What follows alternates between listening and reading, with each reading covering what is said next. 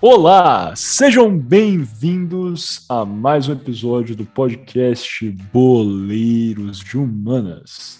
Como sempre, eu sou um de seus co-apresentadores, Miguel Galute Rodrigues, falando diretamente de São Paulo. Estou aqui hoje com Gabriel Franco, também de São Paulo, e Guilherme Ribeiro Paturi. Dessa vez não de Toronto, no Canadá, como usual, mas sim de Brasília. Não é mesmo, Gui? Você tá em Brasília hoje, cara. Alô, alô, caros ouvintes, sejam muito bem-vindos ao nosso programa, seja lá de onde vocês nos estiverem escutando esse mundo mundial. E exatamente isso, Mia. Hoje estou na capital federal do Brasil, passando uma temporada em Brasília. Muito feliz de estar de volta em território nacional para mais um programa. Estava com saudade de gravar, gente. Bem-vindos de volta. Bem-vindos de volta. Desculpas, pessoal, tivemos alguns problemas aí é, técnicos. Agora tá tudo certo, vai voltar a ter boleiros de humanas de fato a cada 15 dias. Aqui a gente está muito feliz em voltar com esse projeto para vocês. E inclusive a gente está gravando hoje aqui o Boleiro de Humanas no dia 27 de julho de 2022. O Boleiro de Humanas foi lançado no dia 30 de julho de 2020, então quase dois anos do Boleiro de Humanas também. É, muito bom, né, Gui? Muito bom, cara. É um projeto que cada vez mais agora, tomara, volte a se consolidar. Mas vamos passar a bola para o nosso publicitário, Gabriel Franco. Franco, como é que você está sentindo nessa volta do Boleiro de Humanas, cara? Cara, estou muito bem, muito feliz, muito animado. É... Todos têm, têm, têm tempos e tempos, né? Os Beatles tiveram problemas, os é, One Direction teve problema. Por que, que o boleiro de humanas não pode passar por uma fase mais nebulosa, não é mesmo? É, acontece, né? Mas estou muito feliz agora de voltar, muito feliz que temos um planejamento muito promissor agora de assuntos é, para quem estava com saudade, para quem estava reclamando que a gente não não não estava mais fazendo o programa como costumávamos fazer. Agora estamos de volta com total intensidade, já diria Fernando Diniz. É isso aí, cara. Voltamos. E uma coisa. Cara, olha que interessante. Um personagem que sempre era citado aqui no Boleiro de Humanas parou de ser citado. Porque ele saiu de um clube e agora o Boleiro de Humanas voltou e ele voltou também. O que aconteceu? Cara, eu ouvi falar que o Cuca, o Alex Estival, voltou a cidade. Boleiros de, de Humanas não gostam de campeonatos estaduais. Por isso que a gente tinha parado. É, cara, esse foi o problema. É... Isso não aconteceu, Gui. Mas é exatamente isso, cara. É a volta do maior técnico da história do Clube Atlético Mineiro. Essa é a verdade. Meu, cara, é, eu vou falar a verdade. Ele ano, disse. Ano passado, quando o, o Cuquinha foi contratado pelo Galo, o Gui falou que ele não, isso aqui é um absurdo, onde já se viu contratar Cuca em pleno século XXI, o que está acontecendo? Estão dando uma Ferrari na mão de um piloto de Fusca, que absurdo. Agora o cara tá achando bom. Depois de cinco meses de com Mohamed, o Cuca virou Guardiola, né, cara? É isso? cara, exatamente. Eu só queria dizer uma coisa, tá? Primeiro que a, a citação, a aspa, né? A aspa do Fusca é verdade. E, e em segundo, cara, eu não vi o Atlético Mineiro fazer triangulação tem cinco meses, cara. É, é muito forte, como diria o Casimiro Miguel, né? Beleza, galera. Vamos passando dessa parte resenha e já entrando então no que vocês vieram escutar aqui no Boleiro de Manas. Também a resenha, lógico, mas talvez um pouquinho, um pouquinho, pouca coisa mais importante é o que a gente vai tratar na maior parte desse é, episódio, o quadragésimo primeiro episódio do podcast Poderes Humanas, que é justamente a guerra na Croácia, né? Um tema muito, muito relevante, muito interessante e que, inclusive, né, a gente está lançando esse episódio no dia 5 de agosto, será lançado, se não me engano, né? Vocês estão ouvindo, eles podem estar ouvindo um pouco depois, mas ele será lançado aí no dia 5 de agosto de 2022. É uma data relevantíssima para o conflito, né, para a guerra na Croácia, porque marcou basicamente a vitória da Croácia na Guerra da Independência Croata. Então, esse dia 5 de agosto é, marca o dia de ação de graças da vitória e da pátria e o dia dos defensores. Realmente é um dia que tem várias alcunhas aí, mas no dia 5 de agosto, em 1995, é, foi a data que a ofensiva croata realmente é, se sagrou vitoriosa nessa guerra de independência. Então é uma data relevantíssima aí é, dentro é, dos moldes desse confronto. Também não existia a melhor forma da gente talvez rememorar, lembrar desse conflito, não necessariamente honrar, mas né, rememorar, é, a não ser conversando um pouquinho sobre o que foi esse confronto, o que foi esse conflito, na verdade, também como vocês já estão esperando aí, logicamente, aquela conexão clássica do Boleiros Humanas com o esporte, vamos tratar sobre a Copa do Mundo de 1998, já entrando no clima de Copa, a tristeza, né? Era pra gente já estar tá tendo. Se eu não me engano, a Copa do Mundo já teria acabado agora, né? Mas como vai ser em novembro, aqui a gente já pode começar o nosso aquecimento para a Copa e realmente tratar do que foi a Copa de 98 e principalmente o que foi a participação croata no Mundial. Sem mais delongas, vamos passando para o nosso primeiro bloco, o kickoff.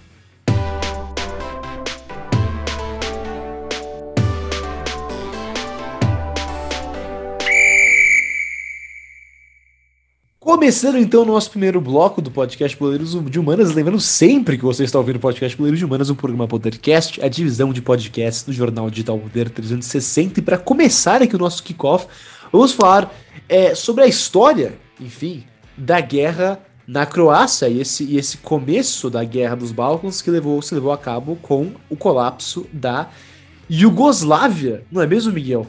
É isso mesmo, Gui. Vamos tratar realmente é, sobre né, exatamente a guerra é, de independência croata e também, logicamente, é, é importante frisar que foi um dos conflitos que marcou, logicamente, a guerra civil da Iugoslávia.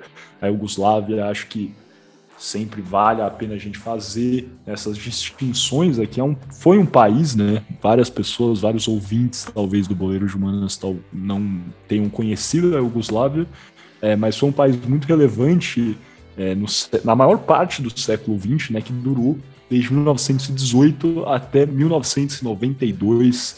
Se vocês são um dos ouvintes mais jovens do Boleiro de Humanas, perguntem aos seus pais, certamente eles irão lembrar do que foi a Iugoslávia, esse país na região dos Balcãs, na Europa, que surgiu logo após a Primeira Guerra Mundial, sendo reconhecido aí em 1922 é, e durando até 1992, como vocês vão ver, né, a gente apresentar um pouquinho mais aqui nesse nosso é, episódio de hoje. É muito relevante afirmar que a Yugoslávia, a, a guerra civil da Iugoslávia e também, né, considerando aqui o conflito da guerra é, de independência croata, são confrontos, né, são, são conflitos no geral bastante é, complexos por diversas razões de nacionalismo, é, tem uma carga étnica que vocês vão ver que é bastante é, conturbada e isso acaba deixando o conflito difícil de explicar em alguns minutos, 20 minutos que seja, geralmente, quando a gente tem os nossos blocos aqui do Boleiro de Humanas. Então, fica essa ressalva já inicial. Não vai dar para falar sobre tudo da Iugoslávia, nem perto de tudo sobre a Iugoslávia, não vai dar também para falar sobre tudo da guerra de independência croata. Vai dar para falar um pouquinho, mas para quem quer conhecer mais cara, vale a pena dar uma olhada em coisa desde é, de documentário em serviço de streaming, a coisa em YouTube, tem vários livros a respeito também, que é um dos é, conflitos mais complexos, eu diria, é, da história da, é, da história moderna, né? Com certeza, porque não aí um conflito que foi que ocorreu no final do século XX e que há também muita coisa moderna na época da televisão, né? Isso foi um conflito que passou na TV. Você ligava o jornal, né? Logicamente estava passando é, notícias sobre a guerra civil na Iugoslávia, então tem muita literatura, muito conteúdo sobre isso para vocês que querem se aprofundar. Como eu vinha falando, a Iugoslávia realmente passou por algumas também é, modificações por si só, é, é relevante né, ter em mente que depois da Segunda Guerra Mundial, a Iugoslávia também, por estar na parte de trás, né, por trás da cortina de ferro ou toda a esfera de influência da União é, Soviética, se tornou uma república socialista federativa. Então, a Iugoslávia, por uma grande parte da sua existência, foi um país é, comunista e tinha como homem forte é, o general Josip Broz Tito, que depois né, estremeceu as suas relações com Moscou. A Iugoslávia, por mais que fosse uma república socialista, como eu falei, também fez parte é, do movimento dos países não alinhados, é, né, o chamado Terceiro Mundo. Tito foi um, um, um líder fundador desse movimento, mas eu acho que o, o que é mais relevante para a gente compreender sobre o que foi essa desintegração da Iugoslávia e a guerra na Croácia. Dentro da Iugoslávia, é, tínhamos sete países, se podemos considerar assim. Na verdade, eram oito, incluindo né, a Vojvodina, mas que hoje em dia esse país é, é incorporado realmente à Sérvia, mas dentro da, da Iugoslávia tínhamos a República Socialista da Bósnia Herzegovina, um país que todos conhecem hoje em dia também, a Bósnia, que foi a Copa do Mundo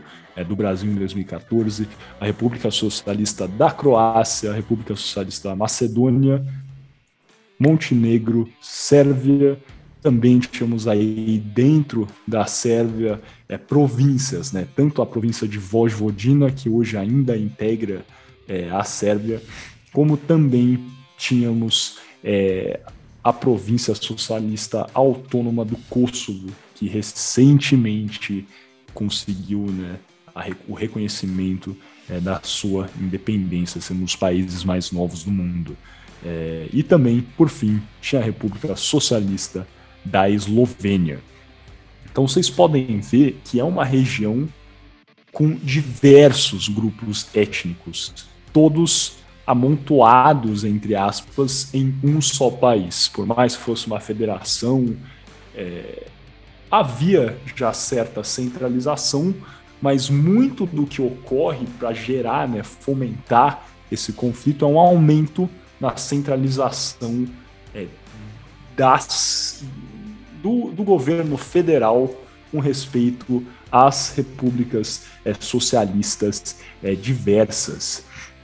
E é exatamente isso, como eu vinha falando, é, muito embora a data oficial para o início do conflito seja em 1991 dentro da Croácia, a verdade é que as relações entre é, o governo croata e a, e a Iugoslávia como um todo já estavam estremecidas desde 1980, né, a década de 80, com a queda do muro de Berlim e toda né, tinha acontecido uma reaproximação da Iugoslávia com a União Soviética e realmente e, e com a queda da União Soviética no final é, da década de 80, início da década de 90, a Iugoslávia também entrou em uma crise profunda. Para isso, é, o governo federal, que era basicamente controlado pelos sérvios, é, começou um processo de centralização, o que foi péssimo realmente para essa região que é realmente diversificada em termos étnicos. Croatas é, não se assemelham a sérvios, que não se assemelham a bósnios, e a Sérvia conseguiu o apoio dentro das é, oito é, repúblicas, conseguiu apoio da Bósnia e também o apoio inicial é, de Montenegro, que permitiu realmente que a centralização ocorresse e isso realmente acabou estremecendo ainda mais essa situação complexa étnica dentro da Iugoslávia. E tudo isso foi um ambiente bastante favorável para o surgimento de nacionalismo e, e bem individualizado também em cada república. E, foi, e a verdade é que a queda da Iugoslávia como um todo né, seria bastante previsível se analisássemos tudo, todo esse contexto de crescimento de nacionalismo, de um crescimento de uma centralização em um Estado que, em grande parte, tinha sido um pouco mais descentralizado, e um crescimento dessa centralização também focada em um grupo étnico, sendo esses os sérvios. Logicamente, é, outros grupos, como os croatas, aqui no caso, é, ficariam. É, pouco contentes com essa centralização em um grupo que não tem nada a ver com é, a, a, a sua população.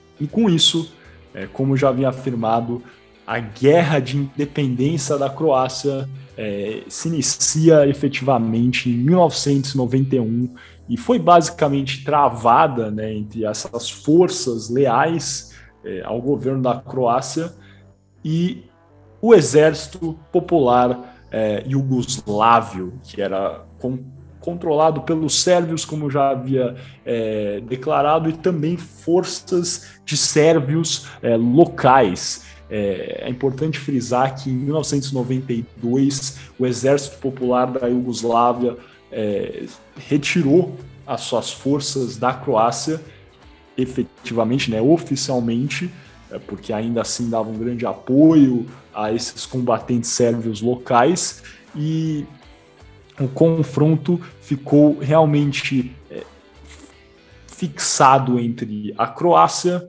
e uma república né, do proto-estado da Sérvia Krajilina, que seria basicamente a Sérvia croata, um estado formado pela Sérvia dentro da Croácia para defender a minoria sérvia que vivia é, dentro do país. Uma coisa que é bastante relevante frisar aqui, né, vocês já viram que esses confrontos são é, tem uma carga étnica muito forte, então a guerra de independência da Croácia em vários, vários, vários locais na Croácia é, não é referenciada como guerra de independência, mas sim conhecida como grande agre... perdão, como agressão da grande Sérvia. Porque para algumas pessoas a independência logicamente foi causada por esse avanço na centralização sérvia e nessa proteção então a minoria sérvia quando houve um aumento do nacionalismo é, croata. E como já havia afirmado, realmente é um conflito que é complexo por natureza. Vocês vão ouvir o Gui daqui a pouco entrando realmente é, na participação militar efetiva das Nações Unidas é, na guerra civil é, da Iugoslávia, mas também efetivamente é, na Croácia, nessa guerra da independência da Croácia. É, e vocês vão ver, já vou dar um spoiler, que foi né, menos do que favorável, talvez, esse envolvimento das Nações Unidas. É, e, e, como já declarei, seria impossível realmente tratar de todos os complexos componentes desse é, conflito dentro é, da Croácia. O que é importante saber é que é, em 1995, é, anos já após a retirada oficial da Iugoslávia da Croácia e só realmente esse combate entre a Croácia e o Estado sérvio, né, a Sérvia Krajina, é, efetivamente em 5 de agosto, as forças croatas conseguiram vencer a última, é, o último espaço da Sérvia-Croácia na cidade de Kanin e por fim a Operação Tempestade, que foi uma ofensiva croata para acabar com a República da Sérvia Krajinin. Então, no dia 5 de agosto de 1995, a Operação Tempestade, que foi essa ofensiva croata, conseguiu efetivamente é, finalizar esse confronto que pôs fim a esse é, proto-estado que era a Sérvia Krajnina e formar então a e formar então a Croácia como a conhecemos hoje em dia. É importante, né, entender que isso vai ser tópico de debate do Franco mais adiante também. A Croácia é, finaliza esse confronto em 1995, em agosto de 1995. Então, realmente, meros três anos antes da Copa do Mundo de 1998 na França. Foi um tempo assim bastante conturbado no país e também um tempo de preparação complexo. Também, logicamente, vários jogadores é, talvez não jogassem na Croácia, mas muitos jogavam e o futebol no país, logicamente, sofreu é, imensamente, como vocês vão ver adiante. Sem mais delongas, acho que já fechamos aqui esse rápido sobrevoo, né, um entendimento bem geral do que era a Iugoslávia, né, dos motivos por trás é, da guerra é, de, da independência da Croácia e também do que foi a guerra civil na Iugoslávia. Gui, Franco, algo a declarar? Algum comentário antes da gente passar para o nosso segundo bloco? Eu, eu só quero reiterar minha, primeiramente, belo sobrevoo sobre o conflito em si. Só que como a, a parte. Enfim, a parte. A parte étnica do conflito, realmente, eu quero ressaltar mais uma vez como foi realmente importante, porque não era só um conflito de nacionalidades, porque a Iugoslávia, o país, como você bem falou, segurou as pontas ali por muitos anos, tentando estabelecer uma, uma identidade Yugoslava pan-slávica uh, até. Uh, mas quando acaba esse, esse estado, começa a cair, rapidamente os povos da região não se veem mais como um povo pan-slávico ou como yugoslavo, e imediatamente voltam para as raízes do que sempre foi a região, uma região com muitas etnias, muitas, é, muitos povos que geralmente não se davam muito bem. E, e, e acho que isso ficou bem claro é, durante a, as guerras de separação da Iugoslávia, claro, da Croácia não é, não é, não é exceção. E vamos entrar um pouco mais nessa parte ética na segunda parte, quando a gente vai falar da intervenção da ONU na, na Croácia, na Iugoslávia como um geral, durante a queda da, do país.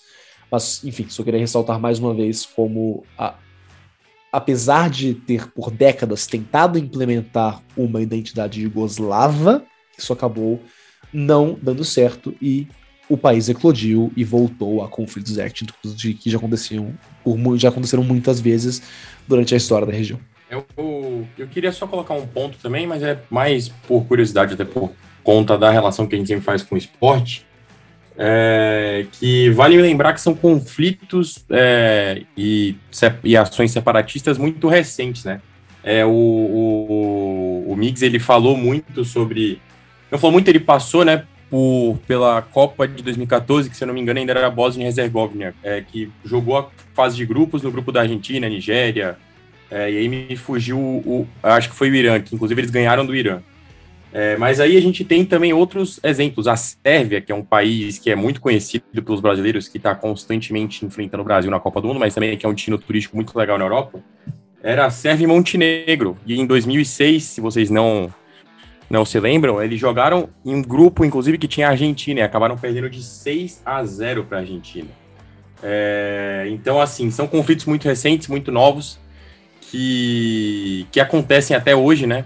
É, a gente tem ainda alguns países que são frutos da Iugoslávia que estão se formando, que ainda estão em formação, que ainda estão em brigas, guerras separatistas para por independência, por reconhecer que não são povos que pertencem a países que já que, que são países atuantes.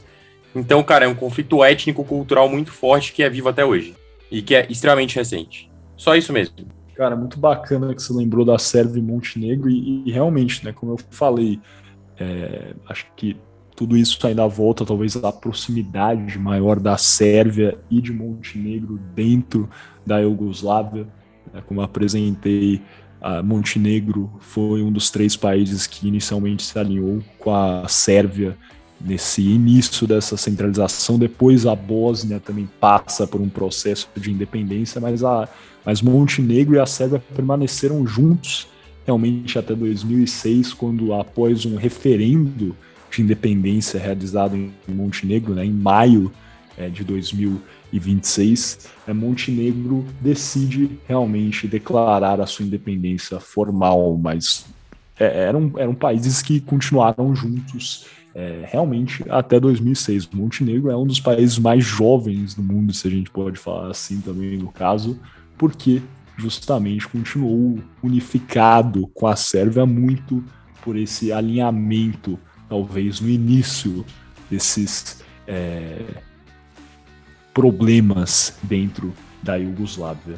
Mas sem mais delongas, então vamos passando para o nosso segundo bloco, onde vamos conversar um pouquinho mais sobre o envolvimento das Nações Unidas dentro da Croácia, o Toco e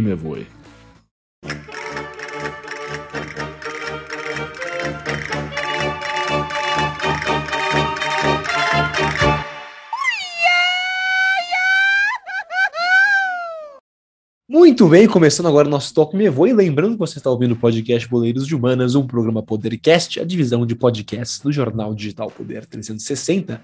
E nesse bloco vamos falar um pouquinho, como o Miguel disse, sobre a operação de paz das Nações Unidas na Croácia e nos Balcãs. Há pouco, às vezes, conhecida o UN Pro 4, ou UN Pro 4, que é a sigla para a operação, e ela em inglês é uma sigla para UN Protection Force, ou a Força de Proteção da ONU. Eu me refiro nesse bloco muito como simplesmente UN Pro 4, um Profor ou um Profor. E então a UNPROFOR foi estabelecida no dia 21 de fevereiro de 1992 com dois mandatos ou missões principais. A primeira era garantir condições estáveis e seguras para a realização de conversas de paz entre as partes belicosas, e segunda, providenciar segurança para três áreas não militarizadas e garantir a segurança dessas áreas como, entre aspas, safe havens, que em inglês é, pode ser traduzido para o português como áreas seguras. E, e, essas áreas foram então designadas pela ONU como United Nations Protected Areas. E apesar de ser o mandato da Umprofor no, na Croácia, o mandato foi diferente em outras partes da agora colapsada Iugoslávia. Por exemplo, na Bósnia e Herzegovina, o mandato ia mais além do que o mandato da Croácia. E ele era mais, enfim, é, robusto do que somente monitorar um cessar-fogo é, para garantir a, condu a condução de conversas de paz, como ele foi na Croácia. Porque na Bósnia, o mandato da Umprofor envolvia três partes principais a primeira era assegurar o funcionamento e segurança do governo do aeroporto de Sarajevo para garantir a chegada de ajuda humanitária ao país. O segundo, proteger membros de organizações humanitárias, como integrantes da Cruz Vermelha, para assegurar que a ajuda humanitária poderia ser é, providenciada no país. E terceiro, proteger safe havens, outra vez as áreas seguras da ONU, como a cidade na Bósnia de Srebrenica. Mas, infelizmente, apesar dessa desse mandato ou missões bastante ambiciosas que teriam é, ajudado muito a população local, é, devido a vários fatores, claro, a Umprofor, de modo geral, falhou. Ela não conseguiu atingir esses ambiciosos objetivos e acabou demonstrando como os métodos empregados pelas forças de manutenção de paz das Nações Unidas não eram mais adequados para um mundo no mundo pós-Guerra Fria. E isso tem vários motivos, né? Porque para começar, os conflitos se tornaram muito mais assimétricos após a queda da União Soviética. Porque durante a Guerra Fria, os capacetes azuis, ou Blue Berets, como são conhecidos os soldados da, da ONU, eles serviam como peacekeepers, ou guardiões da paz, mas de uma maneira bem ao pé da letra. Eles se mantinham é, fisicamente é, entre partes belicosas, impondo e garantindo um cessar-fogo entre esses dois grupos belicosos que consentiam com a presença da ONU e com um cessar-fogo, enquanto era negociado um tratado de paz mais duradouro e mais permanente. Mas no mundo pós-Guerra Fria, e particularmente na Iugoslávia que caía, isso não era mais possível. Porque o mundo é, de, do conflito, o mundo belicoso, agora era, como eu já mencionei, assimétrico não haviam nos Balcãs só duas ou três partes homogêneas que a ONU podia negociar e, e chegar a resoluções. Haviam diversos grupos e células independentes, então eram grupos descentralizados que não concordavam entre si e não necessariamente concordavam com a autoridade maior que teoricamente os representavam e negociavam com a ONU. E esses grupos atacavam os capacetes azuis, mesmo com eles teoricamente assegurando um cessar-fogo geral, que era, teoricamente, outra vez, é, é consentido por todas as partes. Mas não só isso, mas as regras de engajamento militar da ONU impedia que as forças da ONU agissem contra os insurgentes ou as células independentes que continuavam a lutar. Ou seja, as forças da ONU não podiam, de acordo com o manual dos, dos Guardiões da Paz, dos Peacekeepers, eles não podiam disparar contra forças insurgentes, a não ser que fosse em defesa própria. Então, outra vez, teoricamente, um soldado da ONU não poderia disparar contra insurgentes é, atacando civis, ou atacando o aeroporto de Sarajevo, ou atacando convoés de ajuda humanitária. Isso era ilegal. Então, isso fazia, colocava os, os, os capacetes azuis em situações muito difíceis, em que eles não, poder, não podiam defender a, a populações, não podiam concluir o mandato da missão, não podiam concluir a sua missão, por causa das, das regras desatualizadas de engajamento militar da ONU. E, mas talvez o aspecto da operação que mais demonstra o fracasso da UNPROFOR foi o massacre ou genocídio de Srebrenica. Esse massacre aconteceu em julho de 1995, quando forças de sérvios da Bósnia tomaram a cidade de Srebrenica. Srebrenica havia sido designada como uma das áreas seguras ou safe havens da ONU e era protegida por capacetes azuis da UNPROFOR desde 1993. Mas entre 94 e 95 a cidade foi sitiada e depois invadida e tomada pelo exército sérvio bósnio. As forças da ONU que defendiam a cidade eram capacetes azuis holandeses e foram incapazes de resistir ao avanço do exército sérvio bósnio. E devido a isso, mais de 8 mil pessoas etnicamente bosniaques, que eram os bósnios muçulmanos, foram mortos pelos bósnios sérvios. E a queda de Srebrenica e as atrocidades vistas na cidade chocaram, é claro, chocaram o mundo. Mas, acima de tudo, ela contribuiu muito para fazer a comunidade internacional desacreditar na efetividade e na, na possibilidade da UNPROFOR realmente poder garantir a paz e funcionar como uma força internacional que poderia trazer paz aos Balcãs. E, inclusive, foi exatamente esse genocídio Srebrenica que foi um dos maiores fatores que contribuíram para a Organização do Tratado Atlântico Norte, ou a OTAN, ou NATO em inglês, intervir na região com a criação da Implementation Force, também conhecido como IFOR, que começou em 95, com bombardeios, claro, da OTAN é, em vários territórios da agora ex-Yugoslávia.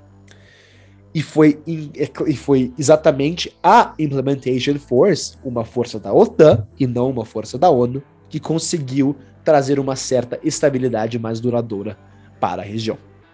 Mas não para concluir, a UNPROFOR falhou miseravelmente por implementar métodos e táticas de peacekeeping, ou de guardiões da paz, em um mundo em que isso já não era nem efetivo e nem possível.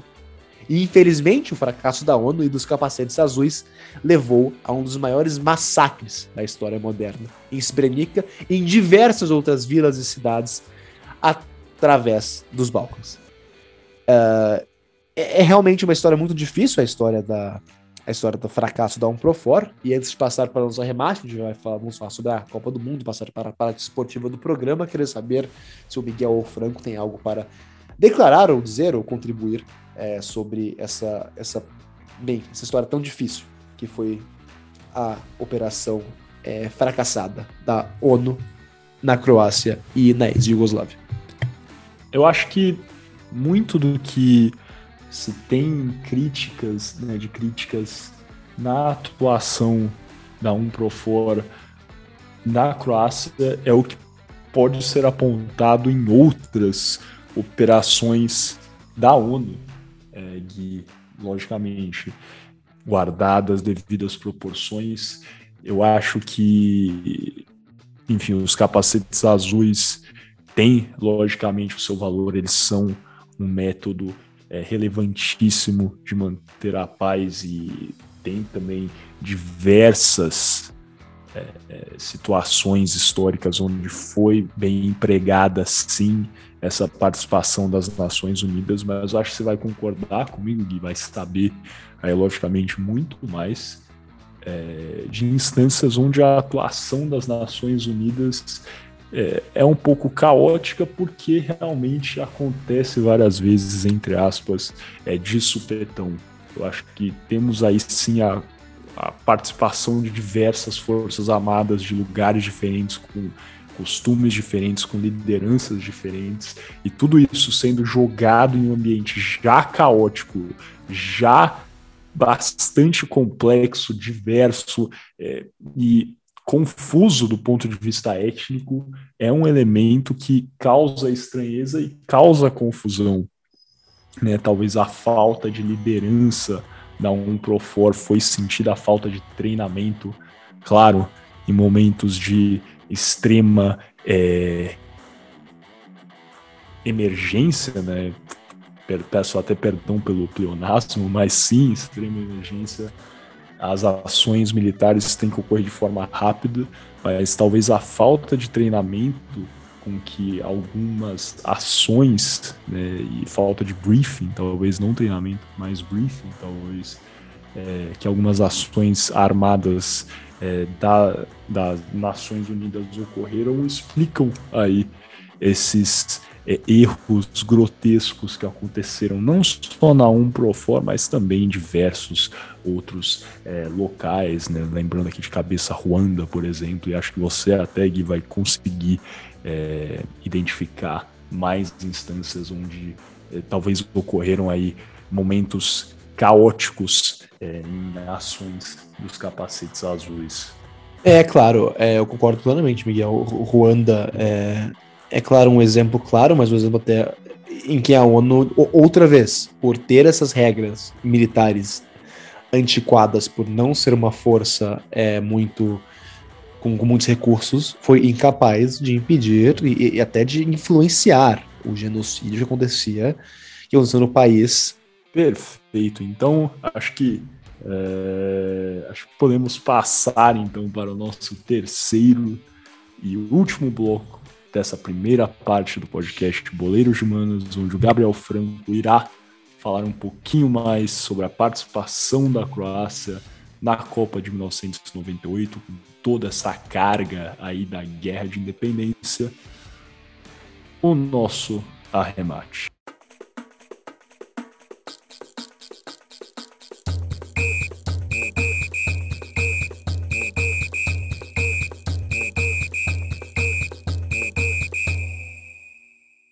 Me chamo Gabriel Franco e sejam bem-vindos ao Arremate. Primeiramente, gostaria de agradecer ao Guilherme Ribeiro Paturi e ao Miguel Galute Rodrigues por terem passado a bola tão bem para eu agora finalizar para o gol e fechar e fazer o vínculo com esse assunto que é como que toda essa questão é, separatista, toda essa guerra étnica e cultural implicaram no desempenho da Croácia na Copa de 1998, mas antes disso eu gostaria de lembrar para vocês que vocês estão ouvindo o podcast Boleiro de Humanas, que é um podcast da divisão de jornais digitais do Poder 360. É... Vamos lá, vamos lá, vamos começar. Bom, quando a gente fala da Copa de 98, eu acho que dá até um friozinho na barriga de todo brasileiro, né? Porque todo mundo lembra daquela final catastrófica contra a França que a gente tomou 3 a 0 um baile no em território francês. Eu acho que ninguém gosta muito de lembrar do que aconteceu nessa final. Mas e se a gente pensar é, de uma outra maneira? Muita gente fala que o sino existe no futebol, mas e se a França não tivesse se classificado para a final? E se a França tivesse perdido a semifinal? Será que seria diferente? Cara, algumas pessoas, inclusive o lateral francês é, responsável pela classificação da França nessa semifinal, o lateral Thuram, que é o pai do Thuram, atual jogador do Borussia Mönchengladbach, para quem gosta de jogar jogos eletrônicos e conhece o Turan, que é atacante do Borussia. O pai dele foi lateral da França. O pai dele é o Turan mais famoso que existe, né? É, obviamente. É, e segundo o Turan mais famoso que existe, o Brasil com total certeza teria perdido de no mínimo uns 2 a 0 para a Croácia se eu não tivesse os eliminado na Copa. Bom, isso foi o que ele disse. É, mas será que isso é verdade? Por que, que ele fez tal indagação? É, o que, que essa seleção da Croácia tinha de tão especial para bater, na época, a atual campeã do mundo, visto que a gente ganhou a Copa do Mundo de 94 e a que viria a ganhar a Copa de 2002, quatro anos mais tarde? Pois é, muita gente fala que foi catastrófica, foi catastrófico o desempenho do Brasil na Copa de 98, mas deve ser muito complicado para outros países disputar três Copas, três finais de Copa seguidas, né? E ganhar duas. É, tudo bem, perdeu um ano, tudo bem, ganhamos as outras duas. E por que, que a Croácia ia ganhar da gente de 2 a 0 Eu acho que vale a gente voltar um pouquinho no cenário da Copa do Mundo e tentar fazer esse vínculo. É, 98. 98 tinha muito, muito pouco tempo que a Croácia tinha se separado e se consolidado como um país independente. Se eu não me engano, eles começaram a jogar como Croácia em 1994. Antes disso, eles, eles fizeram, realizaram alguns amistosos para poder conseguir dar uma engrossada no caldo do time, mas só em 94 eles começaram a disputar competições oficiais, se eu não me engano. É... Então vamos lá. Na Copa do Mundo de 98 já, a Croácia estava no grupo H. E lá no grupo dela, ela tinha simplesmente a Argentina, tinha a Jamaica também e tinha o Japão. O Japão, na época, não era tão poderoso quanto hoje em dia é e quanto complicaria esse grupo possivelmente. A Jamaica sempre foi um adversário mais fraco, e a Argentina sempre foi a Argentina, né? E a Croácia, ele estreou no, na Copa no dia 14 de 6 de 1998 contra a Jamaica, jogando na cidade de Lens, na França. É, e ela começa meio avassaladora, aplicando um 3 a 1 na Jamaica e já saltando na ponta do grupo, visto que a Argentina só tinha vencido outra partida contra o Japão de 1 a 0. Já na segunda partida, eles enfrentam o Japão e ganham de 1 a 0. E já se garantem de cara na segunda fase, visto que a Argentina ganhou a Jamaica, visto que a Argentina ganhou da Jamaica por 5 a 0. É, portanto, os croatas eles chegam para decidir a primeira posição contra a Argentina, jogando na cidade de Bordeaux. E em um jogo apertado e difícil para os argentinos e croatas, a Argentina acaba vencendo com o gol de Pineda aos 36 minutos de jogo o que fez com que a seleção croata se classificasse em segundo lugar, o que não é nenhum demérito para a seleção que estava disputando pela primeira vez como Croácia a Copa do Mundo, num grupo com a Argentina. É, então vamos lá, o que, o que aconteceu após isso? A Croácia enfrentou a fortíssima, e eu digo fortíssima porque realmente é uma seleção muito forte, é, seleção romena, que havia passado em primeiro do grupo, em um grupo com Inglaterra e Colômbia. Pois eram tempos diferentes, mas vale lembrar que na década de 90, é, a seleção romena era uma seleção muito forte. Tinha um cara chamado Hag, que era um cara sensacional, que eu não tive o prazer de ver jogar, mas que todo mundo falava que carregava a seleção, jogava muita bola. Não é à toa que o Steaua Bucareste, um time romeno, chegou à final da UEFA Champions League de 1990 e 91 contra o Barcelona e foi campeão. É, mas bom, vamos lá, vamos voltar para a Copa do Mundo então. A Croácia jogou contra a Romênia. E o que acontece? Ela passa e ganha de 1 a 0. Ganha em Bordeaux, não viajou, e ganhou de 1 a 0. E após isso, eles vão para Lyon para poder enfrentar a Alemanha.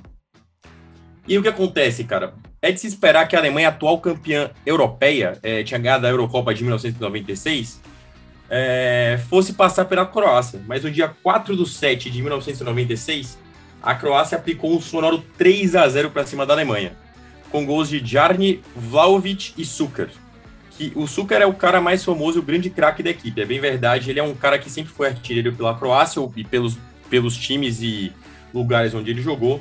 É o cara mais famoso, o craque da Croácia desde, desde, desde que a Croácia se conhece como país.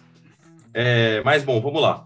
A Croácia chegou na semifinal da Copa depois de despachar a Alemanha com esse 3 a 0 é, e com muito pouco tempo de existência e projeto. Vale lembrar que com sete anos de existência, é muito difícil um país chegar tão longe quanto a Croácia chegou. É bem verdade que ela pegou um pouquinho do trabalho que já havia sido feito na Iugoslávia, né? Na Iugoslávia, porque aparentemente ela pegou a parte boa dos jogadores, né? E acabou avançando, avançando, avançando e chegando nessa semifinal contra a França. E o que acontece? acontece aconteceu que a Croácia abriu o placar contra a França aos, aos 46 minutos de jogo.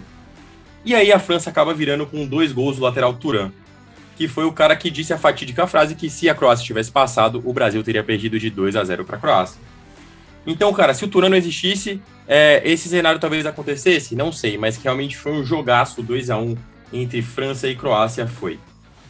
É, e, é, é, claro, é evidente que a França aqui já vinha se tornando o maior algoz da Croácia é, na Copa, em Copas do Mundo, né? Porque não só nessa época em que a França venceu por 2 a 1 de virada a Croácia não a semifinal de Copa, mas também a França recentemente na última Copa, na Copa de 2018, venceu a Croácia na final pelo placar de 4 a 2 não é? Eu tô muito maluco, não lembro, é, muita coisa aconteceu desde lá. É, mas, enfim, o maior algoz da Croácia em Copas do Mundo, podemos dizer assim. Mas não é nenhum demérito, porque logo após isso, a Croácia foi enfrentar a Holanda e venceu a disputa de terceiro lugar e ficou com a medalha de bronze. Essa campanha memorável, esse time só seria superado realmente pelo de 2018 que eu acabei de falar. É, sem sombra de dúvidas, na minha humilde opinião, e aí o Miguel e o Guilherme podem ter total abertura para discordar de mim, o time de 2018 é melhor no conjunto dos atletas. Tem um atleta para mim que é sensacional, que é o, que é o Suker, que não tem ninguém que seja melhor, é, que faça a função dele, né? Porque se fala do Modric hoje em dia, o Modric realmente na Copa de 2018 jogou um absurdo. Mas o time de 2018, para mim, é melhor. É, mas será que seria o suficiente para derrotar a seleção brasileira? Bom, o time do, do Suker, né, no caso, foi o grande destaque desde os primórdios.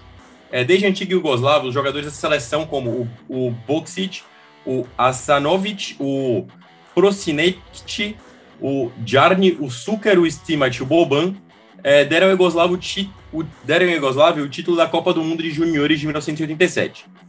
Ou seja, como eu já disse, a Croácia herdou boa parte dos bons de bola do antigo país. E depois de vários testes amistosos, no ano de 94, como eu já disse, ela começou a escrever a sua história de grandes proezas. E aí, eu sei que a gente está falando da Copa de 98, mas eu queria também lembrar sobre a Copa de 96, é, que a Croácia se classificou e jogou no grupo 4. É, é, se classificou no grupo 4 ao lado de Itália, Lituânia, Ucrânia, Eslovênia e Estônia. Ela teve, nesse desempenho da, das eliminatórias, sete vitórias, dois empates e apenas uma derrota. Ou seja, ela teve sete vitórias no grupo com Itália e Ucrânia, Ucrânia Eslovênia e Estônia, que Eslovênia e Estônia não eram tão fortes, assim como a Lituânia também nunca foi, mas já, mas já tinha Itália. E conseguiu se classificar diretamente para a Eurocopa. É, e o que aconteceu? Na, na Eurocopa, é, a Croácia ela já estava muito mais preparada. Não à toa que o Suker, sempre ele, né, no caso, ele foi o artilheiro e o grande destaque do time, marcando 12 gols em 10 jogos nas eliminatórias. É, e aí na Euro eles não repetiram esse desempenho, mas conseguiram passar na primeira fase. Passaram na primeira fase e jogaram contra a Alemanha, que acabava por ser a campeã de 96. É, mas aí vamos voltar para a Copa de 98, que a Croácia alcançou o terceiro lugar, e não só isso, né? Foi uma seleção que marcou, foi uma das que marcou mais gols é, nesse período todo, desde, desde, desde sua fundação. Não à toa que teve o Zucker quebrando o recorde na época, marcando 12 gols em 10 jogos de eliminatória de Eurocopa. É, a Croácia alcançou o nível de terceiro lugar no ranking da FIFA em 99 e marcou presença nas Copas de 2002 e 2006. Não jogou bem, assim como na Copa de 98, mas marcou presença. Então essa geração acabou rendendo um bom histórico, um bom fruto e bons frutos para as futuras gerações da Croácia. É... No entanto, essa herança deixada pela geração de ouro foi muito grande. É, a Croácia, da, de eliminatória de Copa até a Copa, marcou mais de 40 gols, ficou em terceiro lugar na classificação geral e na da Copa do Mundo. Então, assim, eu acho que essa geração que é considerada de bronze, ela não pode em si só ser considerada uma geração de bronze, mas sim, na verdade, por todo o histórico da seleção, por tudo que ela gerou e com certeza dando frutos e um histórico de como essa seleção de 18 desempenha em campo, lógico, não jogadores mais estilo de jogo, pode ser sim considerado uma, uma geração de ouro, porque é um país com é, que começou a jogar em 94, participar de uma Copa do Mundo de 98 e terminar em terceiro lugar é algo estrondoroso. Não sei se o Gui ou se o Miguel querem completar algum ponto sobre esses pontos da Croácia que eu falei em relação ao futebol deles. Vocês gostariam de falar alguma coisa, Gui e Miguel? É, realmente, Franco, acho que você colocou bem, cara. Não vou me estender muito, na verdade, porque acho que essa primeira parte já tá ficando longa, mas é isso, né? Acho que a verdade é que esse feito se torna ainda mais louvável, se podemos chamar assim, quando analisamos todo o contexto político.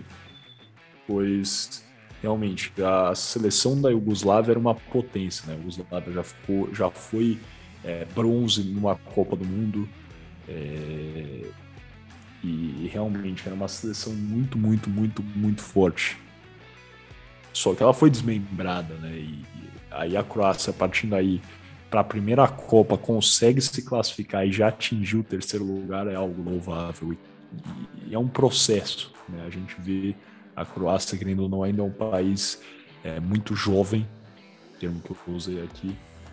O país tem 4 milhões de habitantes, salvo engano. Então, 4 milhões de habitantes é um país que é do tamanho aí da zona leste de São Paulo, que na última Copa do Mundo ficou em segundo lugar. Acho que isso aí é louvável, sim, tem, tem espaço. E tendo a dizer que o futebol croata talvez não será uma das grandes forças do futebol para sempre, mas acho que vai continuar incomodando muita gente por vários anos ainda. Sem mais delongas, e... pode, pode falar aí, cara.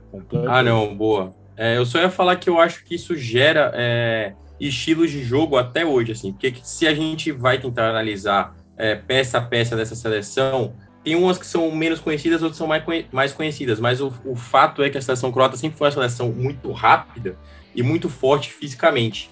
E aí, se a gente pega a, a, a seleção croata de hoje, a gente vê um time que joga muito, muito bem pelos lados e que tem um jogo aéreo muito forte, né? Não é à toa que é, é, na Copa eles jogaram, eles jogavam no esquema com três atrás, com três zagueiros mais físicos e dois alas muito rápidos. Jogava, se eu não me engano, pela, salvo engano, pela esquerda, acho que era o Perisic. O Kostic era o reserva dele, e são dois caras que têm é, características semelhantes, né? Que são caras muito rápidos e que faziam um jogo muito forte pela esquerda. É, e eles, e eles tinham, tinham, lógico, a cadência do meio do Modric, e eles tinham um jogo aéreo muito forte com a dupla Jovic e o, o atacante do Milan, que me fugiu o nome, o Miguel vai lembrar porque ele torce pro Milan. O Rebite. Lembrei aqui. Cara. Rebite, Rebite. É o reboco. Então são jogadores que eles têm características muito semelhantes, porque se a gente for parar para ver o estilo de ataque dessa seleção da Sérvia de, de 98, lógico que eu não vi, né? Eu, eu pesquiso e em cima disso eu consigo falar. O Sucre era um cara muito rápido e muito forte.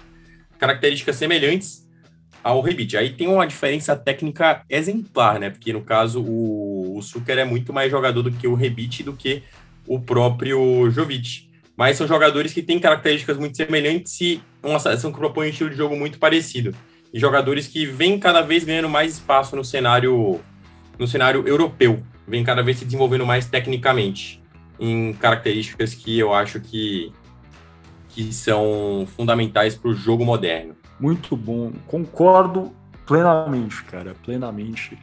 Acho que realmente o estilo de jogo croata é algo que tem se mostrado cada vez mais nítido e não só na seleção. Na verdade, você listou aí que eu torço pro Milan, realmente eu também é, sou eu também sou um grande torcedor do Tottenham e há alguns anos o Tottenham foi eliminado pelo Dinamo Zagreb na Euroleague e a verdade é que o Dinamo Zagreb também joga da mesma forma. Então a gente vê realmente aí uma ressonância entre a seleção da Croácia e os times né, mais relevantes do país. Mas sem mais delongas, então agora sim vamos fechar essa primeira parte do podcast Boleiros Humanos nessa volta triunfal aqui do Boleiros Humanas. Agradeço a todos vocês que ouviram aqui até o momento. Estiver ouvindo no Spotify ou outro serviço de streaming, clica aí na segunda parte, tá em cima embaixo. Só clicar que a gente vai ter o nosso tradicional é, shootout, aquele rápido jogo de perguntas e respostas. É, e também as alternadas, o nosso debate sobre os temas que conversamos aqui hoje. Se está vendo no YouTube, é só deixar o vídeo rolar. Conto com vocês até daqui a pouquinho.